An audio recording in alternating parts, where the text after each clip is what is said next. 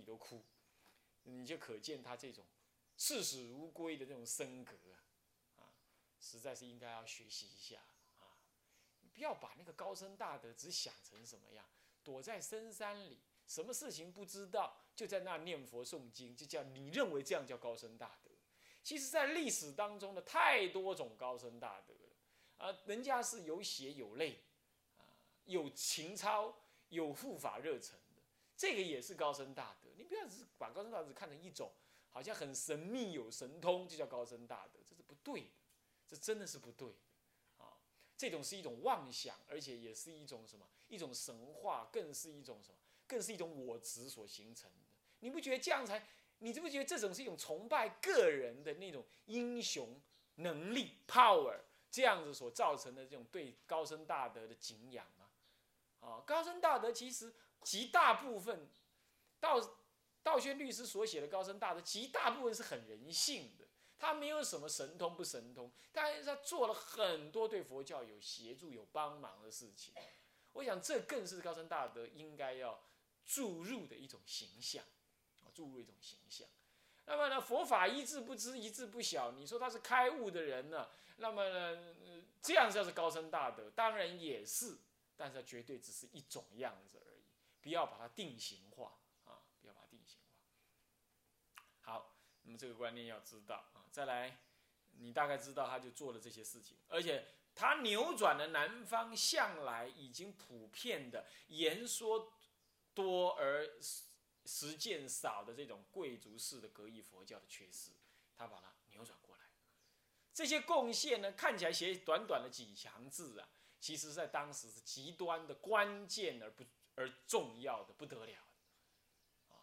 所以说他创立了什么，开显了这一期的时代的是鸠摩罗什大师，但是真正扎实去实践、实现那个清高升格的，那么是。慧远大师，啊，那么另外还有两位大师呢，是是在般若思想之外提起了中国另外两种思想的启蒙，可以这么讲。一位就道生大师，他属于易解生，他于涅盘经深有体悟，体悟到什么样？体悟到涅盘经还没进来，他就知道涅盘经的道理了。他是读了六卷泥环经，易经三藏所翻的泥环经之后，他就深悟了。众生皆有佛性，一切众生皆能成佛，这个道理。结果呢，北边的谭摩趁翻译的《涅盘经》进来之后，全国哗然啊！这果然是这样。道生大师当时提这个道理的时候呢，完全不见容于鸠摩罗什的僧团，结果被认为是邪说，赶到南方来。他到南方去讲经说法，没人敢听，他就到虎山、虎丘山去讲经给那个石头听。结果他讲到说，一切众生皆有佛性，对不对啊？一拍，那石头都点头，对对。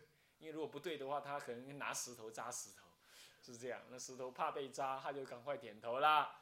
啊，所以说我深公说法是顽石点头的的的的的的典故是这样来。深公就是道生大师。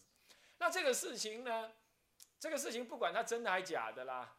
后来我们描述一个人。总算把他说服了，就讲的石头点头了。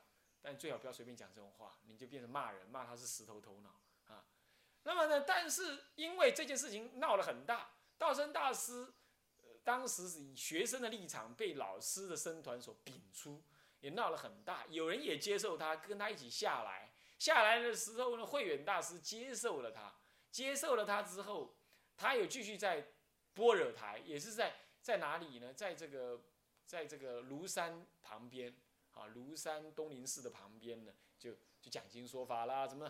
那等到北方翻译出《涅盘经》的时候，哇，大家还知道说，当时被我们并出的那些那个人，思想是对的，所以这样子大家就开始努力研究《涅盘经》，所以形成了涅盘学派，啊，是这样子的原因的。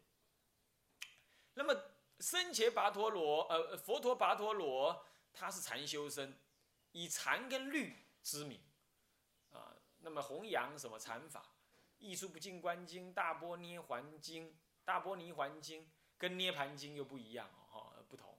还有六十卷华严经，还有观佛三昧经、大方等如来藏经，这全部都是什么呢？这个唯心思想的经典，乃是大乘有宗的思想，他就翻译进来了。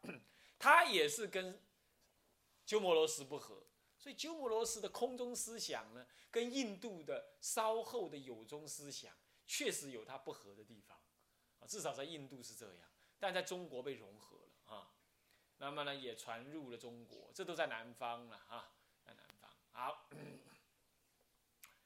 这个时期是怎么样子呢？在罗什大师来华之后，南北两地的佛教校都对格义化的佛教展开了改革，同时中国佛教也正式拥有了自身的名相跟佛教概念，得以精确的思维佛法的妙义，对不对啊？你要有概念，你才能思维，对不对？有名词，你才能思维；有名相，你才能思维。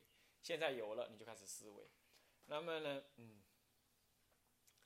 由于罗什大师所带来的另带起的另一波易学研究的风潮的推动，啊，更有着涅盘、华严、实地经等等常住珍藏心、珍藏思想跟唯心思想的传入，那么即在传统的两晋时代的性空般若思想之外啊，引起了更引起了中国佛教对新般若教还有珍藏唯心这两个系统的教理呢大力的研究。可以说，印度所有的大乘佛法、三系的佛法，中国人在这个时候都有了，都有了。这个时候呢，已经进入了南北朝时代。虽然佛教大体能保持着北方重实践、南方重义学的色彩，但是在政治相对稳定的情况底下，无论是义学或者实修，都各自有长足的发展。那么也有着南北的交流跟融合，这一定的嘛。因为南北朝各自各自统辖南长江的南跟北之后，他们为了防范对方，他们努力发展内部。那么因为发展内部就无暇对外侵略，所以相对的各自稳定，各自稳啊。因为你稳定了，人民安居乐业就能够安能够安住修行啊。研究教理的研究教理，修行的努力在北边修行，就造成了一种南北朝的分工，修行在北，义解在南。易经也在北方，啊，那么是这样子。那么为什么易经在北方？我已经说过，因为北方的文化有汉汉族跟胡族的文化，它比较有那种接受新文化的观念，所以就比较容易接受翻译经典的这种想法啊。在政治上这么各自发展，由于这种内外条件的配合，中国佛教开始了在性空思想之外，更进一步从事的珍藏，还有唯心两系思想的吸纳跟整合的工作，不是三系的思想全部都引进来了，全部引进来，啊，那么引进来之后呢，此期的佛法的研习呀，研习主要是以发挥其教理的细节为主轴。这个时候，南北朝的这个呃，不是这个理解研究期呢，早期它是以发挥教理的细节为主。那么，其研究的主要对象，找这个在主要呢是以《法华经》《大小品的般若经》《涅盘经》《十地经》《华严经》《圣曼经》《维摩经》《三论》《诚实》《毗昙》《十颂》，你看有戒律，有小乘。有三论的中观，有原来的般若，也有什么呢？增长式系统的涅盘，也有唯心系统的实地，呃，或者说哦华严，那么也有戒律。你看，这各自都在那发展啊。然而，与其说此时是一宗一派的这专经专论的研究跟宏通，倒不如说此期是倾向于通盘性、整合性的对大小乘的。经律论三藏进行中国人首次的综合性理解来的恰当。我说的此期不指不是指的说理解研究期的全部，是指理解研究期的前半段，所谓的宋齐梁陈那个宋齐以前，包括宋齐两代，不是指梁陈，梁陈又不同了，梁陈开始有学派出现，我们现在这一期是指的理解研究期的前半段，懂吧？懂吧？它重点在于什么呢？通盘性的理解研究，而且是广泛的理解研究，啊，这样子。当时的学者往往个人兼通数种经论，啊，你看看，他们虽未能建立学派，然而却给稍后良辰两代，也就是所谓的理解研究期的后半段、后半期，他的学派跟宗派的建立，宗派主要就一个天台宗，学派有好多哦，这个三论学派喽，涅盘学派喽，呃，诚实学派喽，呃，实地实地学派。就地论学派，啊，这些都是学派啊的建立成立了，提供了不可或缺的诱因跟基础。因为你要先要广泛的研究嘛，你才能在后代专精的研究，对吧？啊，相对于后期良辰两代的学派性发展而言，此前期虽然仍处于综合性的研究阶段，但既然另一波的深入而且更广泛的研究已经展开。此其名为理解研究期的理由在此啊，都是在理解研究当中啊。那么再配合着教团的急速发展，虽然有北方的两次灭佛，但是大体上南北朝，尤其是南朝各军皆信仰或支持佛教之发发展，而北朝各主则重在兴福建寺等，亦对佛教有一定的贡献。所以说南北朝基本上都是什么？都是佛法发展的时期，没有灭。虽然有灭佛，但极大部分都是有兴盛的，啊，兴盛。那么这样子的的外援呢，佛教很兴，受到护持这种外援呢，所以此期一开始就表现出了蓬勃研究以及吸纳的这种吸纳外来的这种佛教发展的风气。正这个期正是如日，正如旭日之东升呢。嗯，中国佛教由怀胎出生。进而转成到成这个青年成长期啊，所以他进入了极度的吸收成长，哦，青少年成长的很快，就这个时候了，这一期这样，良辰二期渐渐长到二十几岁成熟了，那么就要进入隋唐的什么壮年期，哦，他就要发展了，开创事业了，他开创出来的事业甚至超过印度，甚至超过印度。所以它是第二故乡，而可以说是唯一的第二故乡，大乘唯一的第二故乡，啊，这是隋唐的盛期。良辰差不多已经到壮青年期的后期，成熟了，成长已经完成，啊，那接着丁二我们就讲讲良辰二期。良辰二朝五零二年到五七八年，差不多有七十年的时间呢，七十多年的时间呢，这差不多是在。成宣帝太建十年，北周宣帝宣政元年为止。过了十一年之后呢，隋朝就统一中国了，结束了中国近三百七十年的分裂局面。换句话说，这已经进入到中国快要统一之前。这个时候的佛教发展呢，都是所谓的理解研究期的后半。后半，这样。环境大要呢，南北两地各有朝代的更替，但大街保持了相对稳定的政局。因为相对稳定，所以有利于宗教文化的发展。重要的学派有哪一些呢？源于宋齐二朝，其实即隐然有着学派的分化了，对不对？我说过，已经有各自有专门的研究，但是那个时候还没有很专精，只是隐然存在着这样。待至本期，也就是良辰二期了。则因研究成果的累积，而有了各个学派明显体系的凸现。那么就当时研究的风气观之，大体有以下九个学派的兴起：毗昙俱舍学派，也是纯声闻的学派，这是后来就讲成了所谓俱舍宗。这个学派其实是，啊，发展很早哦，从东汉安世高传入毗昙系，这都说一切有部的。直到俱舍宗成立之前，毗昙学什么叫毗昙呢？毗昙学就是所谓的论学，也就是把小乘的教理做一种比对，那么排，那么做一种综合性的，呃呃呃呃呃呃研究跟编辑，成为一个毗昙论。那么呢，我们专门研究它，就等于研究小乘说一切有部。为什么是小乘说一切有部？因为小乘说一切有部最兴盛。出家人当中，十个大概有九个是说一切有部的人，所以说照说毗昙学是骗一切部，可是后来几乎都是说一切有部，这样懂吗？啊，这研究一直随着典典籍陆续传入而研究不坠。取经而言，道安法师和法和法师、除法和啊，还道安呢，都是当时的毗昙诸论，呃呃呃，已降啊，一直到达那个时候，毗昙诸论都已经完备了啊。还有慧慈啊，慧慈就是慧远大师的弟弟啊，亲弟弟。还有深夜啊，是慧观的弟弟子，慧观，慧观又后来一起再重翻这个。呃重新润色《涅盘经》的啊，还有道猛啊、慧通啊、慧集啊、自念呐，啊，啊这些人呢都一脉相承的研究什么呢？研究毗昙，研究毗昙学，啊。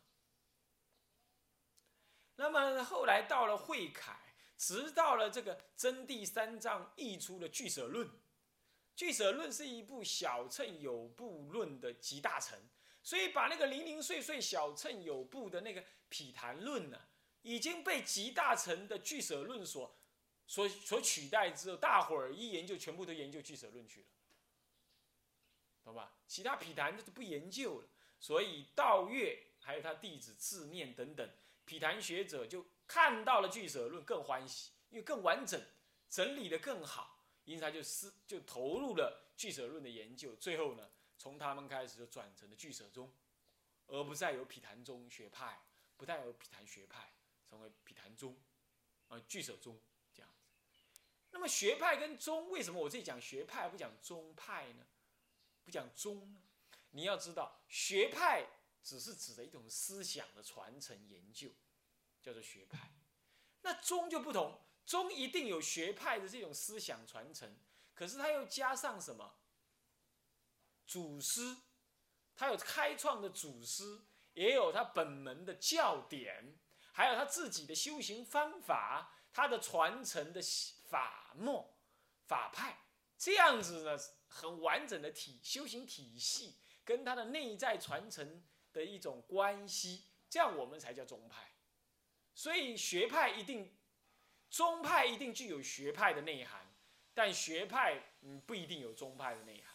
学派纯粹只是思想上的传承而已，懂意思吗？没有实修上或者法系或者是一种法统上一定有的那种相互的关系那么明显没有。思想上只要是传承着的，都可以是属于这个学派，啊。那么如果没有提出他修行的建议的，都叫做学派；有明确的提出一种修行的建议方针的。那么这个可能就进入到宗派的概念来，啊，好，这是毗昙学、俱舍学派。再来呢，般若呃涅盘学派，这点蛮重要。道生大师于东晋义熙十四年，与法显大师等人共同译出了涅六卷的《涅环经》，并进行了研究而著有《涅环艺术》，更于刘宋宋齐梁陈的刘宋啊，呃，嘉元元嘉七年讲解。传至了华南的北本《涅盘经》，所以他这一直就对《涅盘经》有兴趣、有研究。那么从此外还有慧眼、慧观，啊，等这慧远大师的弟子持见物意，而与道生的顿悟意相对。虽然慧观与道生大师思想不一样，可是慧观也接受了道生大师所提倡的《涅盘经》的那种佛性论。他还是接受的，只是说佛性到底是顿悟呢，还是见悟呢？好，道生大师认为是顿悟，啊，他就不认为他是渐修的。这一点呢，这是中国一直就有这种这种争论，一直到中唐之后，慧慧能大师出世，还有这样的看法，还有这样看，南能北秀，啊，就有这种看法了啊。一直认为禅法是这样，那么就以如来禅来讲，他们也认为有顿修跟渐修。那么这些人还有僧导等人与道生共同研究的《涅盘经》，那么此乃涅盘学派最早兴起之时。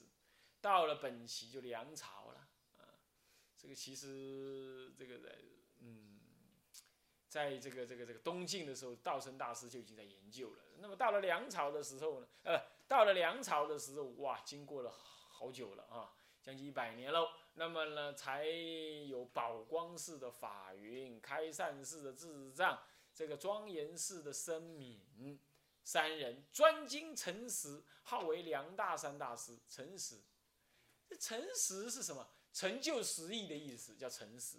它是小乘旁通大乘的一部论点，旁通大乘，而且是小乘的有宗的，嗯，有宗的思想，啊，哎，不，小乘大呃空中的思想啊，空的思想啊，小乘空的思想，所以庞通大乘啊，所以说梁朝梁代三大师，还有宝亮、慧角、道林等人的研究。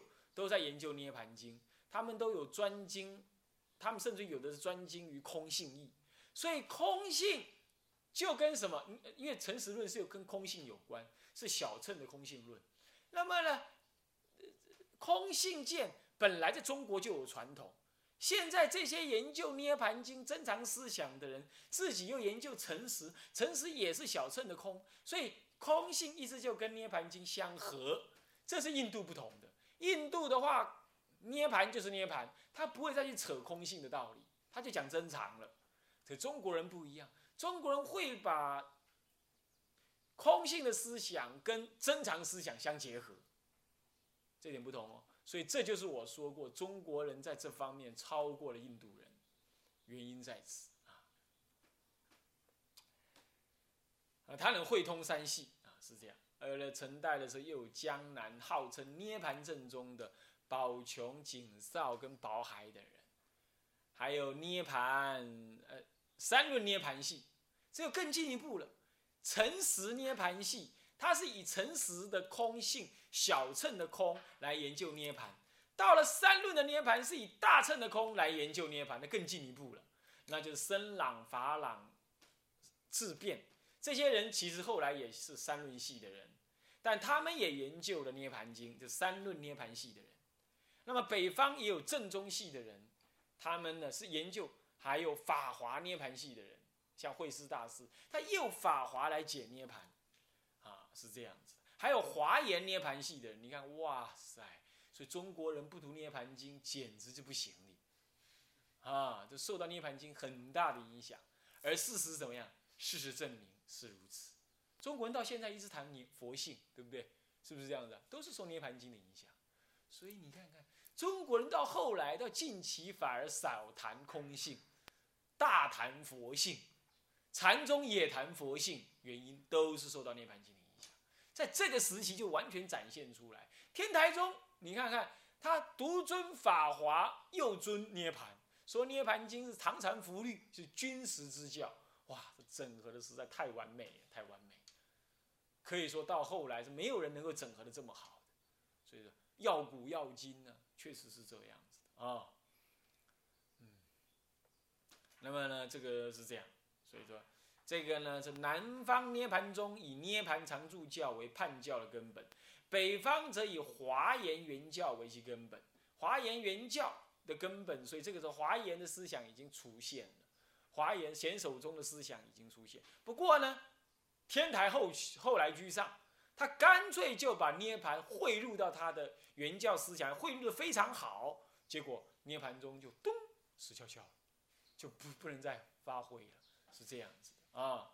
那么由于北周武帝的灭佛时，北方的地论，也就是华严思想、实地论以及空性学者南迁了。使得早期涅盘学派受到了思想上的挑战，再加上隋代三论天台二宗的兴起，遂使得这个涅盘宗渐渐被三论宗跟天台宗所摄。那么呢，这个而且它本身也受到了性空学跟唯心学的挑战，所以最后涅盘中涅盘学派就就消失了它的空间，要不就被吸收掉了。那么再者，此派。所提倡的佛身常住、常乐我净，一切众生皆有佛性，皆可成佛的观念，则对整个中国佛教有了既深且远的影响。这样懂吗？哦，这是很有名啊的一个涅盘宗啊。好，我们这节课上到这里。